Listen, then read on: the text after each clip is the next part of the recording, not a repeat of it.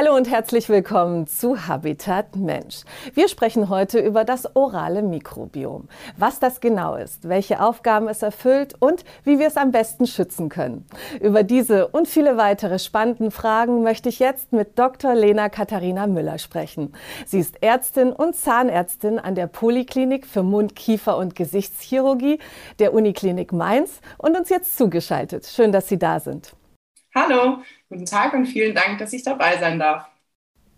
Frau Dr. Müller, wer sind denn die ganzen Lebewesen, die unseren Mundraum bevölkern? Ja, das ist eine ganz spannende Frage, denn das orale Mikrobiom ist eines der vielfältigsten im ganzen Körper nach dem Darmmikrobiom. Und dort leben natürlich Bakterien, das haben die meisten auch schon gewusst, aber daneben auch viele Viren, Pilze und sogenannte Archaeen. Und ähm, man hat über 700 verschiedene Bakterienarten mindestens in einem gesunden Mikrobiom im Mund. Mhm. Wie kann man sich denn so die Zusammensetzung eines gesunden Mikrobioms vorstellen? Ja, das ist eine sehr spannende Frage, weil natürlich durch die neuen Methoden haben wir jetzt erst die letzten Jahre auch herausfinden können, wie viele verschiedene Bakterienarten sich überhaupt in dem Mund befinden. Und ähm, man weiß auf jeden Fall, dass je höher die Vielfalt ist, desto besser ist es fürs Mikrobiom. Welche Aufgaben hat das orale Mikrobiom in unserem Körper? Also der Mensch und seine Bakterien oder sein gesamtes Mikrobiom ist ein sogenannter Holobiont. Das heißt, wir leben in einer ständigen Wechselwirkung und die Bakterien sorgen zum Beispiel auch dafür, dass schlechte Bakterien, die uns ja auch tagtäglich angreifen, sich nicht so einnisten können. Das heißt, das ist zum einen eine wichtige Funktion und man weiß auch, dass der Mensch und seine Bakterien zusammenarbeiten und somit so eine genannt so eine Barrierefunktion des äh, Abwehrmechanismus aufrechterhalten. Also die haben auch sehr viele gute Funktionen. Das orale Mikrobiom verändert sich ja über den Tag hinweg. Gibt es da so ein paar Tipps und Tricks, wie wir es im Gleichgewicht halten können?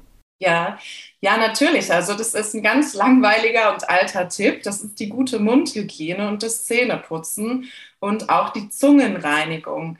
Und äh, das liegt einfach daran, dass man in diesem Mikrobiom, also es schwimmen ja einzelne Bakterien im Speichel herum und die können sich eben an glatte Flächen, Flächen anheften, zum Beispiel an Zähne, aber auch in die Papillen der Zunge. Das sind so tiefe Furchen.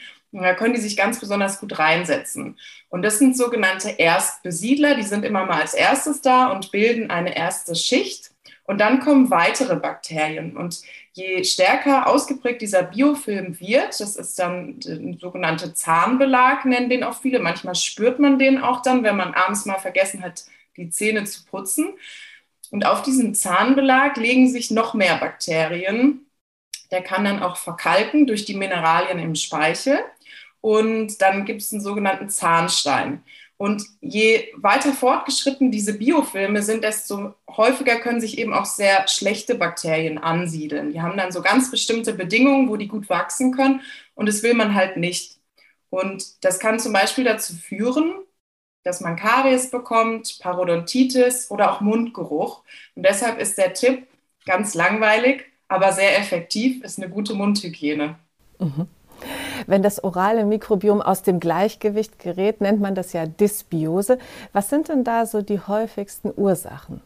Die häufigsten Ursachen sind die unzureichende Mundhygiene, also dass man eben Nischen nicht gut putzt.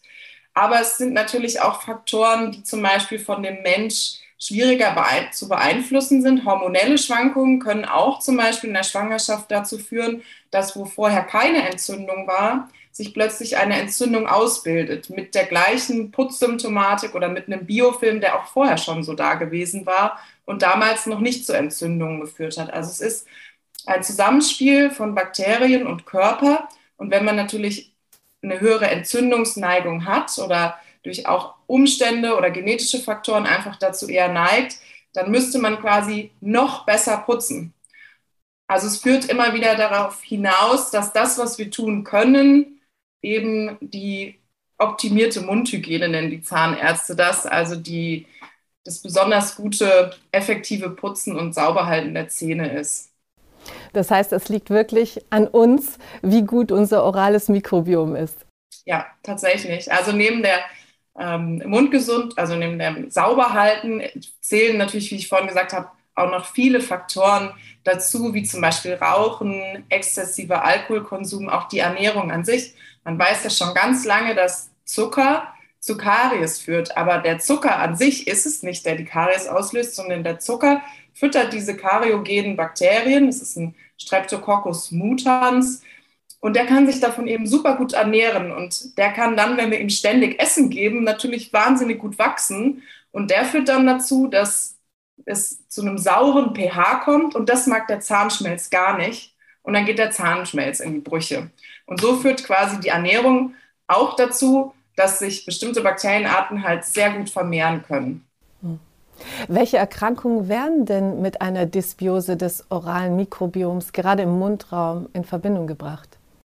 Das eine ist zum Beispiel die Karies, die habe ich ja eben auch schon mal so ein bisschen genannt oder erklärt. Das andere ist die Parodontitis, früher oder häufig auch noch Parodontose genannt.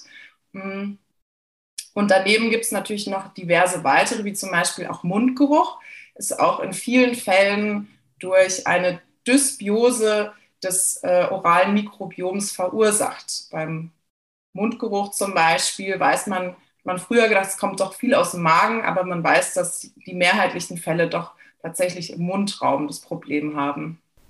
Parodontitis ist ja eine sehr, sehr schwere Erkrankung. Vielleicht können Sie noch mal erklären, was das genau ist und wie da der Zusammenhang zur Dysbiose besteht. Ja, das, also die Parodontitis ist eine sehr spannende Erkrankung. Und da ist es nämlich so, dass auch sich auf diese Frühbesiedler vom Biofilm setzen sich sogenannte Brückenkeime und auch die Spätbesiedler. Und in diesem Biofilm kommt es dann zu anaeroben Bedingungen. Also da ist dann kein Sauerstoff mehr verfügbar und da können ganz besonders gut diese Parodontitis-Bakterien wachsen. Und bei den Parodontitis-Bakterien, die haben gewisse Waffen, die Gewebe abbauen können. Ähm, das heißt, es fängt an, dass sich das Zahnfleisch zurückzieht. Und dann liegen sozusagen die Zahnhälse frei und da bilden sich so ähm, Nischen zwischen Zahn und Zahnfleisch. Und in diesen Nischen können sich noch viel mehr Bakterien gut ansammeln, weil die können wir kaum sauber halten. Das heißt, das fängt langsam an und dann kommt es zu so einem Teufelskreislauf, wo man auch wahnsinnig schwierig dann eben noch äh, eine gute Hygiene betreiben kann, weil sich eben so dolle Nischen ausgebildet haben. Das heißt eigentlich, Parodontitis kann man nicht mehr heilen, sondern nur noch Schadensbegrenzung machen. Genau, das ist das Problem der Parodontitis, ist, dass wenn einmal diese Taschen da sind, dass es wahnsinnig schwierig ist, ähm, diese, diesen Gewebeabbau, der schon abgebaut wurde, das kann Zahnfleisch sein und es ist im späteren Stadium auch der Knochen, so lange bis die Zähne wackeln, das kann man nicht wieder rückgängig machen. Besonders spannend finde ich die Rolle der harten und weichen Zahnbelege bei den Erkrankungen im Mundraum. Können Sie uns da noch mal kurz erläutern, wie die zusammenhängen? Ja, also das ist eigentlich ganz interessant, weil viele Leute, die benutzen die Begriffe Zahnstein oder Zahnbelag und vielen ist eigentlich gar nicht klar, wie kommt denn eigentlich so ein Zahnstein in den Mund? Und das sind einfach Belege, weiche Belege von Bakterien, die sich sozusagen in dickere Biofilme dann immer wieder weiter anhäufen. Und dann kommen die Mineralien des Speichels noch dazu und die verkalken diesen Biofilm, den sehr dicken Biofilm. Und dann entsteht eine verkalkte Matrix, heißt es. Und das ist der sogenannte Zahnstein. Und der bildet sich ganz besonders gerne unten, unten hinter den Schneidezähnen, weil da zwei Speicheldrüsen direkt ihre Ausführungsgänge haben. Jetzt haben wir viel über Erkrankungen im Mundbereich gesprochen. Gibt es denn auch Erkrankungen ähm, im Körper, die mit Dysbiose des oralen Mikrobioms in Verbindung gebracht werden? Ja, und zwar ist das äh, anders als früher angenommen oder als viele Menschen heute noch denken, ist es nicht so, dass Dinge, die im Mund passieren, auch im Mund bleiben, sondern die beeinflussen den gesamten Körper. Bei der Parodontitis weiß man schon lange, das ist eine chronische Entzündung und die kann äh, die gesamte, also die Entzündung kann sozusagen hochgerechnet so groß sein wie die ganze Handfläche. Ähm, und diese Entzündungsmoleküle, die, die schwirren durch den gesamten Körper und können dort andere Probleme auslösen. So weiß man zum Beispiel, dass ähm, das auf Herz-Kreislauf-Erkrankungen sich negativ auswirkt. Bei Diabetikern weiß man, dass es sogar den Blutzuckerwert beeinflusst ins Negative, wenn die Parodontitis ähm, quasi nicht gut therapiert ist. Und auch bei Frühgeburten weiß man, dass die Parodontitis, die untherapierte, auch ein höheres Risiko darstellt. Und in den letzten Jahren weiß man, dass nicht nur die Parodontitis, sondern auch einzelne Bakterien der Parodontitis im Körper umherschwirren. Und da wurden zum Beispiel der sogenannte Porphyromonas, Porphyromonas gingivalis, ein Zungenbrecherbakterium, und das Fusobacterium nucleatum, die wurden ganz häufig auch an anderen Stellen im Körper gefunden. Zum Beispiel bei Alzheimer im Gehirn oder auch im, äh, bei Kolonkarzinom, bei, bei Darmkrebs wurden die auch gefunden, konnten sich da auch eben einnisten. Brasilianische Forscher haben sich ja verschiedene Studien mit Mäusen zum Thema orales Mikrobiom und Alzheimer genauer angeschaut. Was kam denn dabei heraus?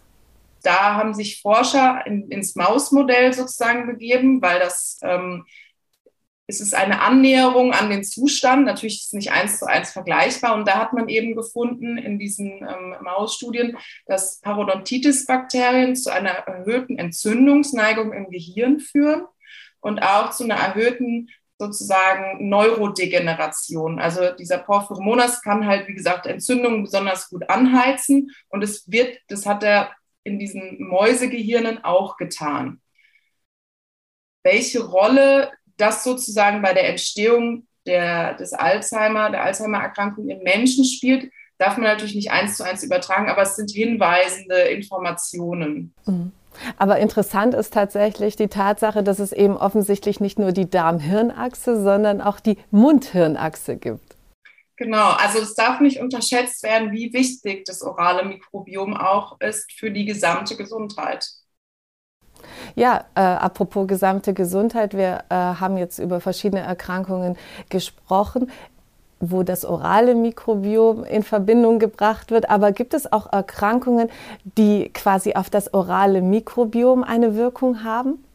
Ja, natürlich. Also man weiß, dass zum Beispiel Patienten mit psychischen Erkrankungen, zum Beispiel auch Depressionen oder körperlichen Einschränkungen, Morbus Parkinson oder andere Erkrankungen, die die motorische Putzfähigkeit beeinträchtigen, ähm, dass die natürlich zu einer schlechteren Mundhygiene führen. Und das wissen wir ja, dass es dann dazu führt, dass sich da bestimmte Bakterienarten besonders gut vermehren können.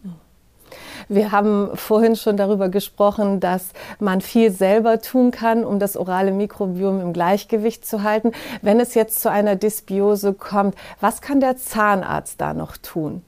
Ja, das Beste ist natürlich, dass es gar nicht dazu kommt. Also, dass man sozusagen immer vorher drauf achtet.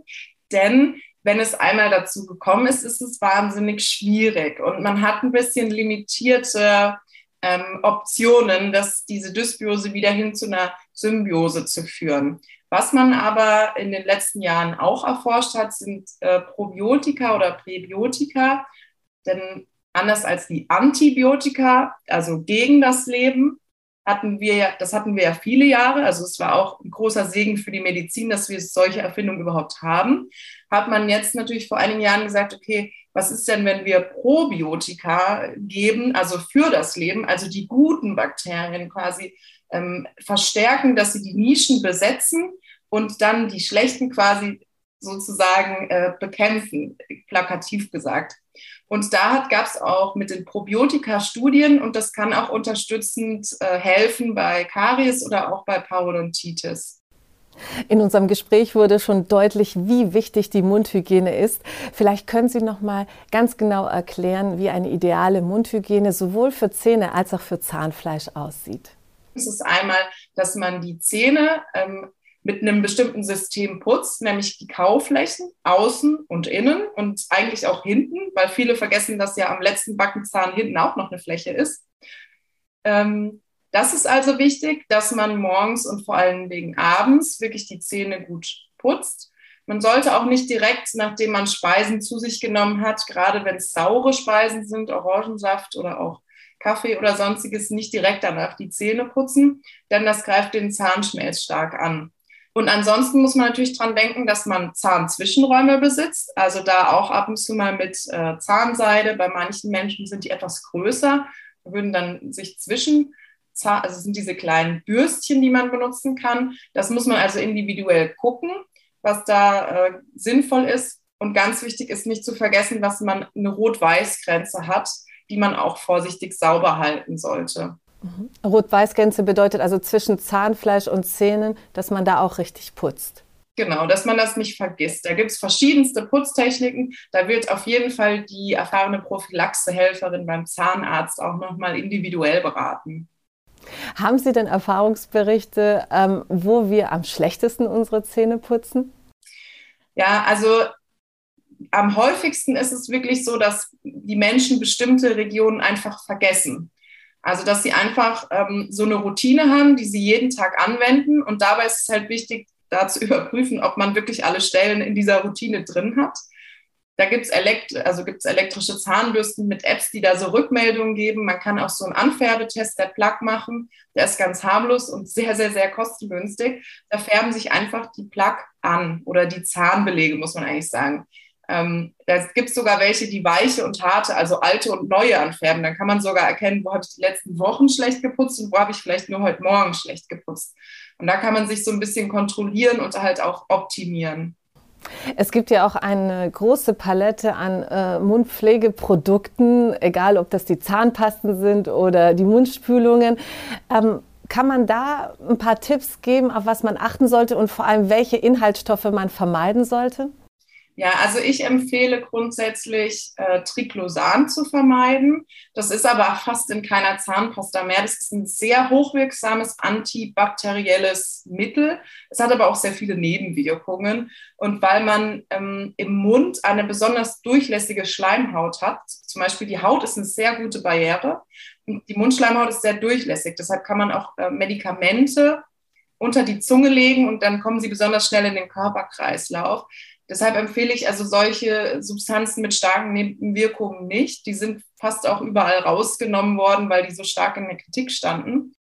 Daneben empfehle ich das ähm, SLS, das ist Sodiumlaurylsulfat oder Deutsch Natriumlaurylsulfat, nicht, weil das so ein, Schau ein Schaumstoff ist, der auch mal sehr reizend wirken kann. Manche Leute kennen das auch aus Produkten, dass sie da sowieso gereizte Schleimhäute oder offene Stellen bekommen. Und natürlich der Umwelt zuliebe kein Mikroplastik. Ganz wichtig, das sehe ich genauso. Sie haben selber äh, eine Mundspülung entwickelt im Rahmen Ihrer Forschung. Auf was haben Sie da besonders geachtet? Ja, ich hatte tatsächlich angefangen, damit Pflanzenextrakte zu testen auf ihre Wirksamkeit gegen dieses Porphyromonas gingivalis-Bakterium und zu gucken, was gibt es denn so in der Natur. Und haben wir da vielleicht Alternativen aus der Natur, die uns für die Zukunft auch antibakteriell weiterhelfen können. Und wir haben dann im Verlauf oder ich habe dann im Verlauf nicht nur eine Substanz getestet oder finden wollen, die eben gut antibakteriell wirkt, sondern die zum einen nur speziell gegen diese Parodontitis-Bakterien wirkt und auf die anderen nicht so stark. Das heißt, dass in der Konzentration, die wir äh, haben, dass sie sozusagen das eine Bakterium schon ummieten und die anderen können aber weiter wachsen. Also um quasi diese äh, Symbiose wieder so ein bisschen zu fördern. Und zum anderen war es mir wichtig, äh, Stoffe mit einzubinden oder zu finden, die nicht gegen das Zellwachstum wirken. Man möchte ja eben die Wundheilung, man möchte diese Nischen schnell schließen. Und da will man natürlich, dass die Wundheilung gut ist und dass sich Knochen und Weichgewebe wieder gut regenerieren. Und da haben wir natürlich sozusagen so eine eierlegende Wollmilchsau gesucht, die beides irgendwo kann und haben dann nach, ich glaube, ich habe extrem viele Wochenenden und äh, Ferien im Labor verbracht. Aber irgendwann hatten wir es dann tatsächlich gefunden. Mundgeruch ist ja tatsächlich ein Thema, unter dem viele Menschen leiden. Und es ist ja nicht immer nur die Mundhygiene, die das Problem ist. Ähm, was sind noch andere Gründe, die zu Mundgeruch führen können? Ja, auch beim Mundgeruch muss man natürlich erstmal wissen, wo kommt der her. Und der kann zum einen aus dem Mundbereich kommen und zum anderen auch aus dem Magenbereich. Wenn es aus dem Magenbereich kommt, davon sind deutlich weniger Leute betroffen. Man sagt wohl nur so 10 Prozent. Dann ist es aber sozusagen nicht mehr Aufgabe, das mit dem Zahnarzt zu klären, sondern am besten muss man dann mal schauen lassen, woran es liegen könnte. Es kann so eine Refluxkrankheit sein, dass der Verschluss nicht so gut funktioniert und dass da Magensäure auch ähm, relativ weit hochkommt. Aber das ist sozusagen eine Ursache. Und die Ursache im Mund liegt in ganz vielen Fällen in der Zunge, weil da eben so wahnsinnig viele tiefe Furchen drin sind, wo sich unfassbar viele Bakterien sammeln. Und bestimmte Bakterien, die bilden Schwefel. Also die verstoffwechseln Eiweiße aus der Nahrung oder aus dem Speichel. Und dabei entsteht Schwefel. Und wer den Schwefelgeruch kennt, das sind zum Beispiel faule Eier, haben so einen typischen Schwefelgeruch. Ähm, das ist dann natürlich ein Faktor, äh, da muss man natürlich gucken, dass man die Bakterien daraus bekommt. Und das bekommt man mit einer, das, mit einer Zungenhygiene, also dass man einfach abends die Zunge mit reinigt. Und vom Mundgeruch komme ich gleich mal zum Küssen, weil Küssen ist ja auch so ein Thema, das man durchaus mit dem oralen Mikrobiom verbinden kann. Was für ein Zusammenhang äh, besteht zwischen Küssen und dem oralen Mikrobiom? Ja, also natürlich kann man über den Speichel und über die Zunge, über die wir ja eben auch gesprochen haben, auch Bakterien übertragen. Und da gab es Forscher, die haben auch eine äh, Studie dazu gemacht. Und die haben, also schätzungsweise überträgt man 80 Millionen Bakterien pro Kuss. Also das sind so viel wie äh, Deutschland Einwohner hat, nur mal als Maßstab. Das heißt aber nicht, dass man dadurch gleich krank wird. Also die Frage ist ja auch, kann ich durchs Küssen Parodontitis bekommen? Nein, denn man hat ja auch eine gute Abwehr und diese Bakterien, die man da überträgt, die können sich eben ansiedeln oder sie können sich nicht ansiedeln. Dann sind die nach einer Zeit nicht mehr nachweisbar. Und man hat auch in dieser Studie gesehen, dass Menschen, die sich sehr häufig küssen, äh, dass die halt ein ähnlicheres Mikrobiom haben. Aber wenn sie sich lange nicht mehr geküsst haben, dann wird es wieder individueller. Also man kann es, man tauscht sich da sozusagen ein bisschen aus, aber ich äh, würde empfehlen, ähm, auf die gute Mundhygiene zu achten und dann auch, braucht man auch keine Angst zum, äh, vor Übertragung von Parodontitis zu haben. Sie sind selbst in der Forschung sehr aktiv. Auf welchem Stand ist die orale Mikrobiomforschung im Moment? Ja, also man ist im Moment eigentlich noch dabei herauszufinden, wie genau das orale Mikrobiom zum Beispiel auch als Marker für zukünftige Erkrankungen oder, oder auch als Frühmarker für Erkrankungen herangezogen werden kann oder wie man es auch konkret beeinflussen kann. Wobei im Moment sind wir, glaube ich, insgesamt noch in dieser Findungsphase, dass man sagt, wir untersuchen gerade, wie sieht das Mikrobiom bei Patientengruppe X aus, wie sieht es bei Y aus und Z, um dann daraus zu schließen, was könnten sozusagen Faktoren sein. Und das wurde natürlich möglich durch dieses Next Gene Sequencing. Ist es denn langfristig denkbar, dass man das orale Mikrobiom für diagnostische und auch therapeutische Zwecke einsetzen wird? Das wäre natürlich der ideale Fall. Das, ähm, ich denke, dahin wird auch die Forschung stückweise auch gehen. Es gibt auch sogar Ansätze, das finde ich persönlich sehr spannend. Man weiß, dass Bakterienzellen auch Gewebe kaputt machen können oder ähm, beeinflussen. Und da gibt es sogar äh, Antitumorforschung, die spezielle genetisch veränderte Bakterien einsetzen, um Tumor, Tumoren im Mundbereich kaputt zu machen. Das finde ich natürlich auch wahnsinnig spannend. Aber da, also bis sowas wirklich einsetzbar ist, das wird noch ein bisschen dauern auf jeden Fall. Frau Dr. Müller, ich bedanke mich ganz, ganz herzlich für dieses unglaublich spannende und vor allem auch lehrreiche Gespräch. Ich denke, es wurde uns allen sehr, sehr deutlich, wie wichtig die Mundhygiene für unsere Gesundheit ist und dass wir sehr, sehr gut darauf aufpassen sollten.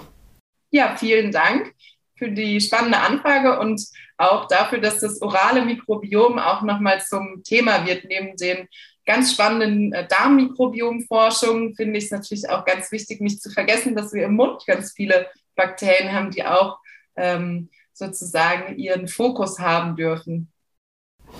Das war Habitat Mensch für heute. Mehr Informationen zum Thema orales Mikrobiom und der Mundhygiene gibt es auf unserer Facebook-Seite. Ich bedanke mich ganz herzlich für Ihr Interesse und sage Tschüss. Bis zum nächsten Mal.